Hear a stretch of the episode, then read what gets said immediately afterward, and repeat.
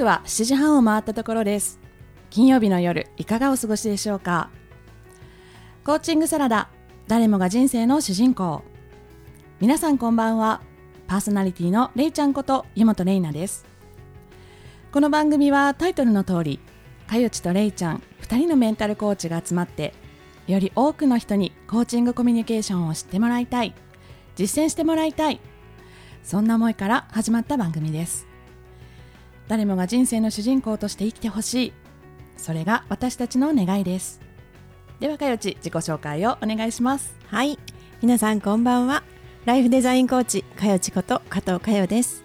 自然体のあなたが一番素敵。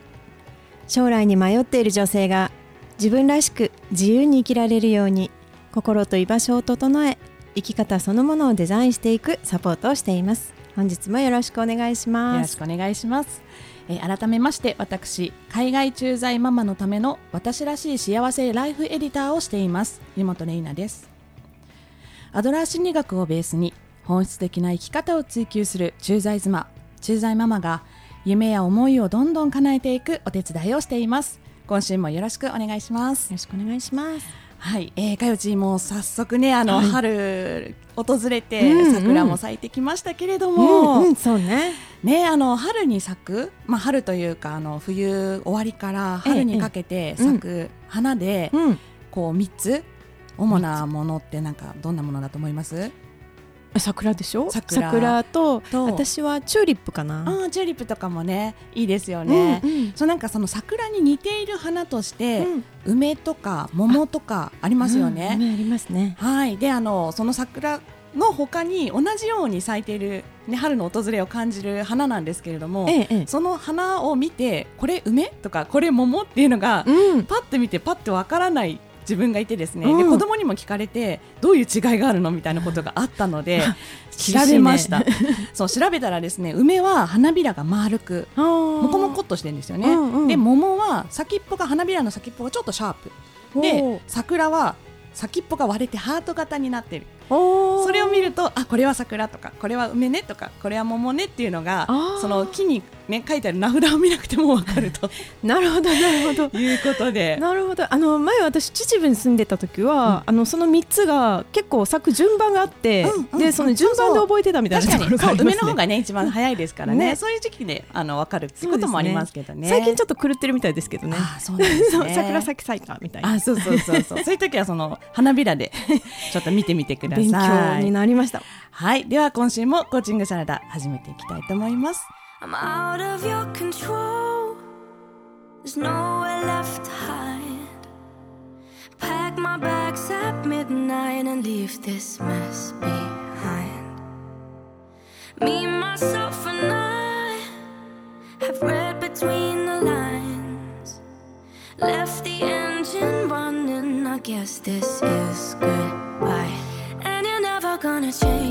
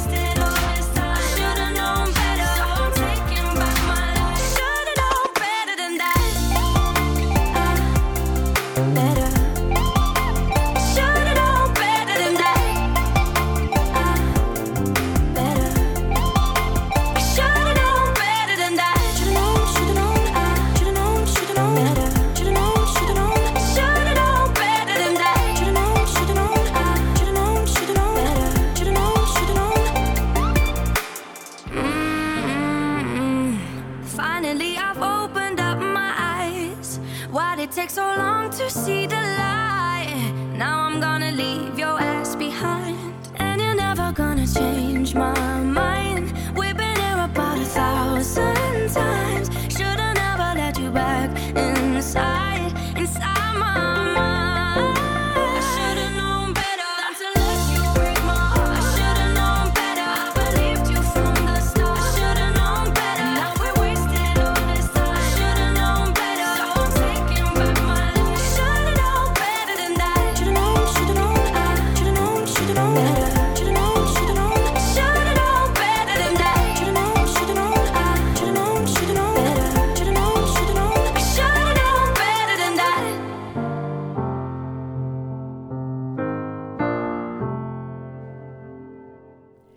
ーチングサラダ、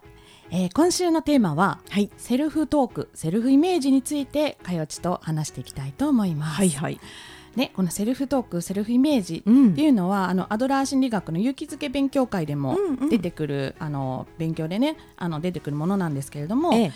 まあ普段あんまり意識していないとはいえ結構何かがうまくいってない時とか、うん。逆に、まあ、結構すべてがうまくいっちゃってんじゃないの？みたいな時に、うんうん。自分に対してですねあのこう想像以上に投げかけている言葉っていうものがあるんですね。うん、ありますね。喋ってますよね、頭の中でね。そうそうそうよくよく観察してみるとね、うんこう想像以上に自分につぶやいているものがあるんですけどそれをセルフトークというふうに言っています。はい。ねなんかあのものによっては1日何万回何万回ともつぶやいているとも言われていまして、そうですね。何も別に考えてないと思いつつも自分に対してですねこう、うん話しかけてるんですね。で誰かに何か言われるとそんなことないよみたいな感じで 反論したく反発したくなるような言葉でさえも、うん自分が自分につぶやくとえそうかもしれないっていうふうに思ってしまう妙に説得力があるように思えてしまうことってあるかと思うんですよ。そうね。ね、例えば何かこれから発表しなきゃいけない時になんかちょっとうまくいかないんじゃないのとか、うん。なんかちょっと準備が足りないんじゃないのとかこの前もなんかそれになんかこう反論してきた人いたよねとか、うんうん。そういうふうになんか自分で自分に言ってしまうとあそうかもえやばいとかって思うじゃないですか で例えば他の人がね旦那さんとかが言ったらいやそんなことあらへんとかって絶対かよち言うじゃん あら、ちょっと発音が違うけど。いや、でも、でも、あるあるある。ねということで意外と他の人に言われると、うん。客観的にそんなことないって思えるのに自分で自分にねつぶやいてしまうとそうなんです。本当だと思っちゃうことってあると思うんですよ。うん。であのプラスのセルフトークであれば、まあ、全然 OK だと思うんですよねええ私はできるとか、うん。あもうこれからどんどん良くなっていくとかなんかそういうプラスのセルフトークであれば問題ないんですが、うんうん。やっぱりこのマイナスネガティブなセルフトークを毎日毎日ね自分につぶやきかけていると結構それって心が落ち込んでいて、まあ、どんどん心が病んでいったりとか、うん。でまあひいてはねやっぱり体体調も悪くなってしまうこととかもあると思うんですすねね。。言葉のエネルギーってやっぱりすごいなと思うので。うんうんね。ね、やっぱりそう学校行きたくなくなったりとか、うんうん会社行きたくなくなったりするののきっかけとしても、あの他人他人が本当にそれを言ってなくても自分で自分に対してそれを言ってしまう、うんネガティブな言葉を。っていうことで体調が悪くなってお腹が痛くなるとかね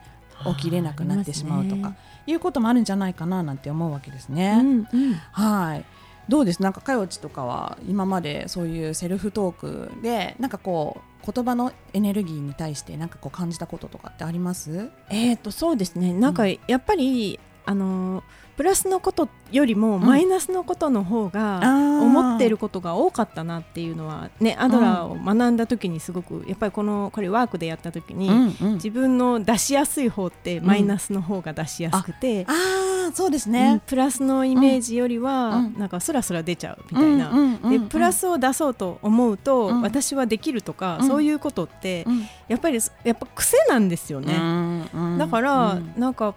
自分の頭の中でいかに自分をダメ出ししてたんだろうっていうのにちょっと気づいたりとかしたことを思い出しましたよね。そうなんですよね。で今週のそのテーマの、うんえーセルフトークセルフイメージについてなので、そのセルフトークがセルフイメージを作り上げていってしまうといううん。ことでもあるんですね。その先ほど心が落ち込むとか体調が悪くなるってこともありましたけれども、ええええ。もうそういうイメージを自分としてのこう像を作り上げてしまうと、うん。私はできないんじゃないかとかね、なんかいつも遅刻する私ダメだなとか、っていうことするともう自分は遅刻するダメな人間だっていう風なイメージをどんどん作り上げていってしまう。本当はそうじゃないのかもしれないのにっていう。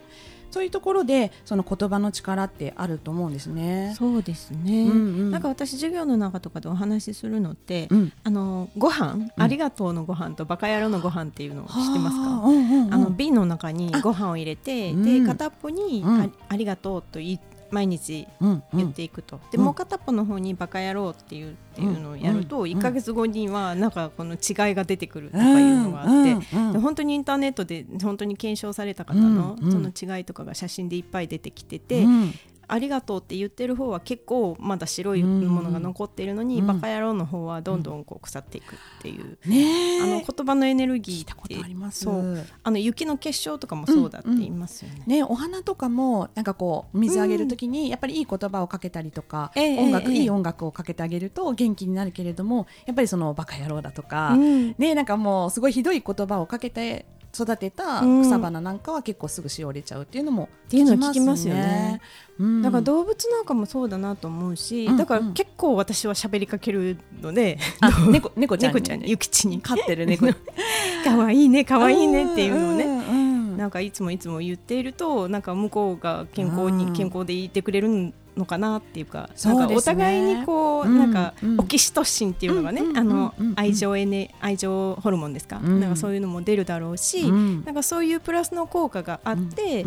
でつながっているっていう感覚なんだなっていうのやっぱ言葉ってすごいなって思うんですよ。そうなんですよね、うん、なん。か目に見えないじゃないですか、うんうん、言葉って、うん、だから実際に触れてるものでもないですしだけれどもそれだけ伝わるものがある、ということであの先ほどね猫飼ってる猫ちゃんペットペットとかにもかける言葉もありますし、ええ、やっぱりあのお父さんお母さんが子供に対してかける言葉もありますしそ、ね,、してその他人じゃなくて自分自身にかける言葉、今回はセルフトークセルフイメージですのであの結構自分のことをなおざりっていうんですか？置き去りにして相手にはねすごくいい言葉をかけてあげてるけれども自分に対しては私できてないんだよねとか、ね、私の子育てって直してうまくいかないのかなとか、やっぱ自分をダメ出しするお母さんとかも多いと思うんですね。多いですよね。だからなんかその辺って結構それによってお母さん自身がもっとねあの、心がへこんでしまうとやっぱりそれって家族にも影響するのかなと思うので、ね、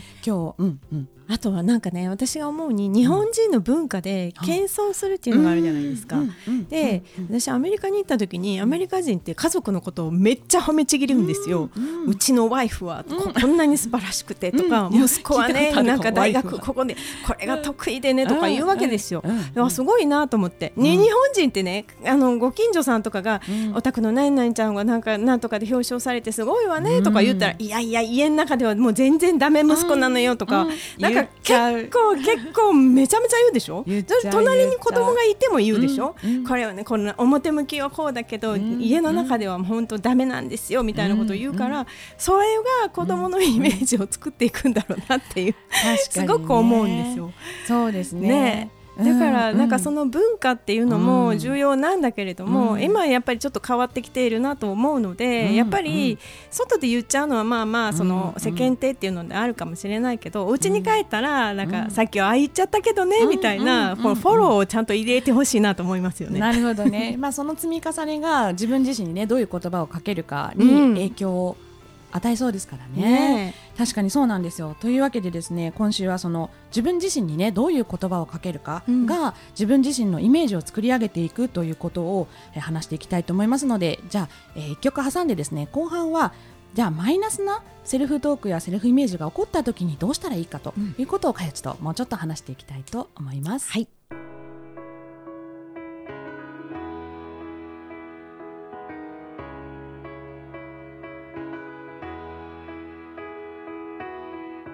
I've been drunk three times this week. Spent all my money on a fleeting moment. I thought I, I, I can shake this off. Now I, I, I can't make this stop. Yeah, things were sweet three months ago. When I was living how I wanna on my own, and I thought I, I don't need that much. I guess I, I, I was out of touch. I'm fucked up, I'm faded, I'm so complicated. Those things that I said, they were so overrated. But I, I, I yeah, I meant it. Yeah, I, I, I really fucking meant it.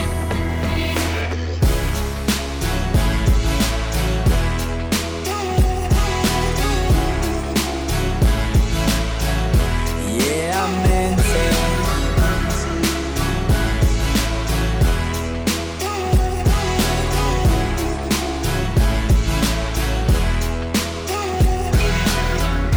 I gave up three times this week. Went through those feelings like I wasn't worth nothing. I thought I, I, I can shake this off.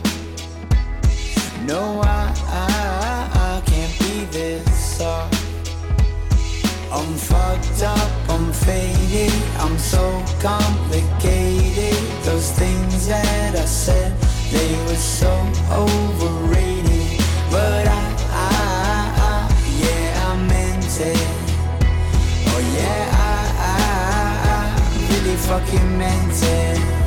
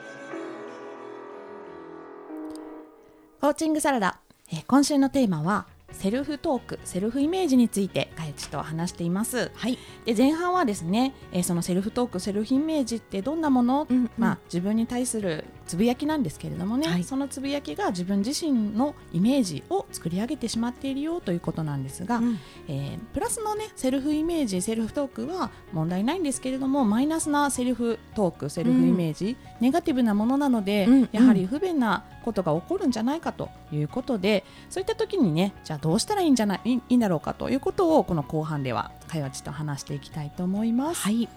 はい、そのまあねネガティブな私はできないんじゃないかとか、うん。また失敗するんじゃないかっていうような、うんうん。自分に対するセルフトークが起こってしまった時、うん。でやっぱり私ってそういう人間なんだみたいなセルフイメージが起こってしまった時のえ対処法としてですね今日は3つお伝えしたいと思います。はい。ね、でまず1つ目はそのネガティブなセルフトークセルフイメージをうん。悪者としてどうしても排除しようとするじゃないですか、うん。こんなのいらない、こんなのなければいいのにってね、うん。だけれども私たちのアドラー心理学では全体論という考え方がありますので、そういった考え方を持ってしまう自分さえも自分の一部であると。うんだから、悪者として排除しないでそのにも意味があるんじゃないかと思って、うんうん。そのセルフイメージセルフトークは自分に対して何を言ってくれてるんだろうかと。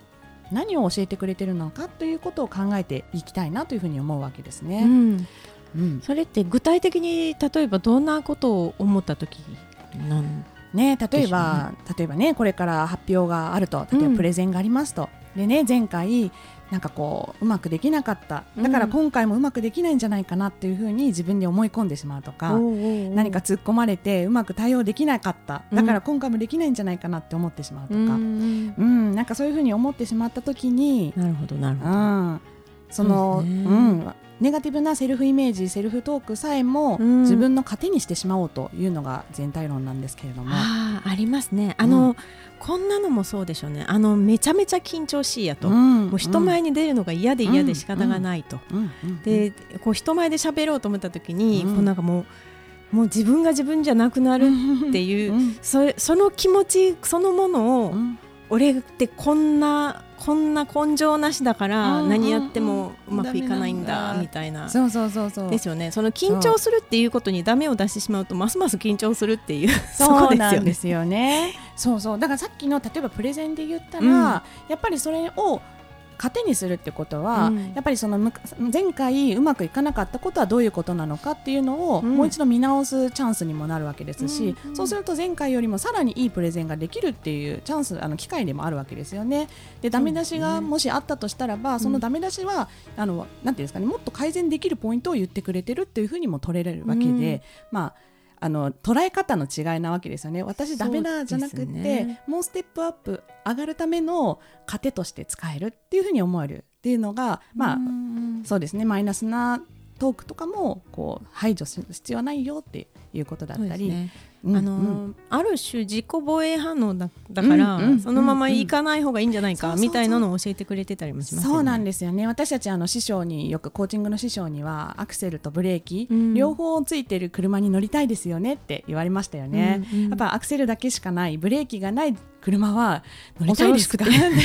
目的地に行きたい時にやはりど、うん、両方ある車に乗りたいですよねというところでやはりこのブレーキにも意味があるということを私たちは考えていきたいなって思うわけですね。そうですね。はい、それが1つ目の対処法でした。で2つ目はですね、えー、自分に対してマイナスなトークイメージがある時には自分自身への勇気づけが足りてないのかもしれないよっていう、うん、うん、そのサインかもしれないんですね。やはりこの自分自身を勇気づけることがまずは大事だよっていうのが、うん、あの私があのお伝えしている、はい、勇気づけ勉強会でも言っているんですけれども、はい、まずは自分自身への勇気づけ、うん、であの相手へのダメ出しをやめる、うん、でそれの上で相手への勇気づけができると。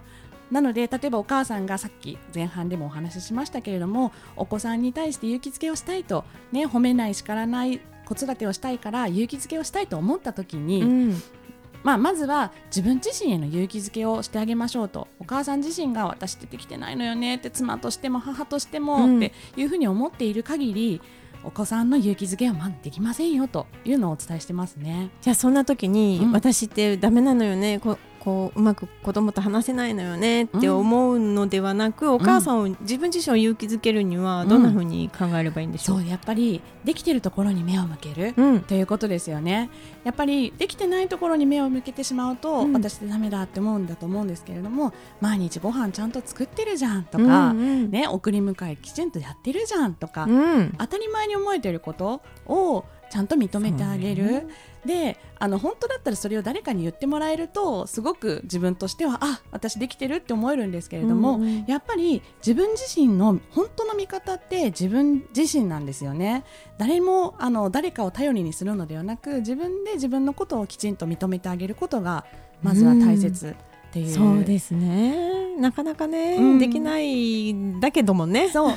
そういう時にはねやっぱりまあ私たちのようなメンタルコーチがいつでも話を聞いてもらえると、うん、もう本当にそれが分かりやすくあ私ってやってるじゃん頑張ってるじゃんって思えるんですけれども、ね、まずはまあそれを自分自身でねセルフでやるとしたらば、うん、あ私できてるとこあるじゃん。当たり前のことに目を向けてあげるのが、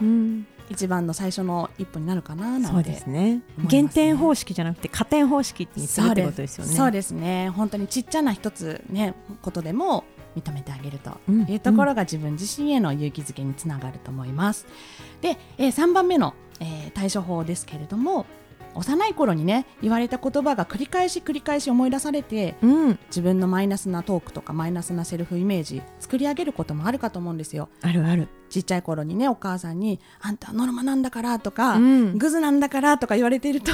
私ってグズかもしれないとか、うん、何でも私ってノルマなんだよねって思っちゃうじゃないですか。でもそう大人になった今ね、うん本当にそうかなって出ましたね。あの前回あの前々回かな。あの私たちの会話あの話の中で、ええ、ベーシックミステイクで、ね、その対処法としても本当に本当って、うん、もう一回自分に問い直してみましょうっていうことをお伝えしましたけれどもここでもですね本当に本当って疑ってみることから始めていただければと思います。そうですね。うん、本当に本当？そう、やっぱ小さい頃の自分はそうだったかもしれないけれども、うん、大人になった自分にはね、もしかしたら不要なものかもしれない。その思い込みは。親から言われたことって、うん、親親から独立した後も、うん、自分の心の中にちっちゃい親がいるから、そうそうそう。親化した自分がいて、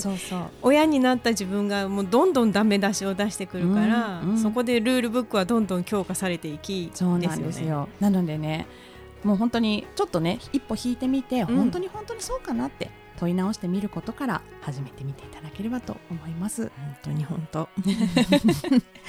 思い込みですからね。そうですよねはいそういった形でですねマイナスなセルフトークとかセルフイメージにこう悩まされてしまった時には、うん。うん。ねまあ、の全体論として悪者にしないことそして、えー、自分自身の勇気づけをしてあげること、うん、そして最初最後には本当に本当って疑ってあげることをぜひしてあげていただければと思います。はい、はい。えー、このコーチングサラダという番組では1週間に一度、えー、一つですねおすすめ情報をお届けしています今週のおすすめはれいちゃん何ですか？はいちょっと手前味噌なんですけれども、うん、この勇気づけについてですねあの勉強会をオンラインで開いております。エルム講座というね、はい、勇気づけ勉強会というものなんですけれども、うんうん、その中でもこのセルフトークセルフイメージについてですね、うん、ワークを通してえ私ってこんなセルフトークに悩まされてたなとか、うん、あそういうふうに言われると気持ちがよくね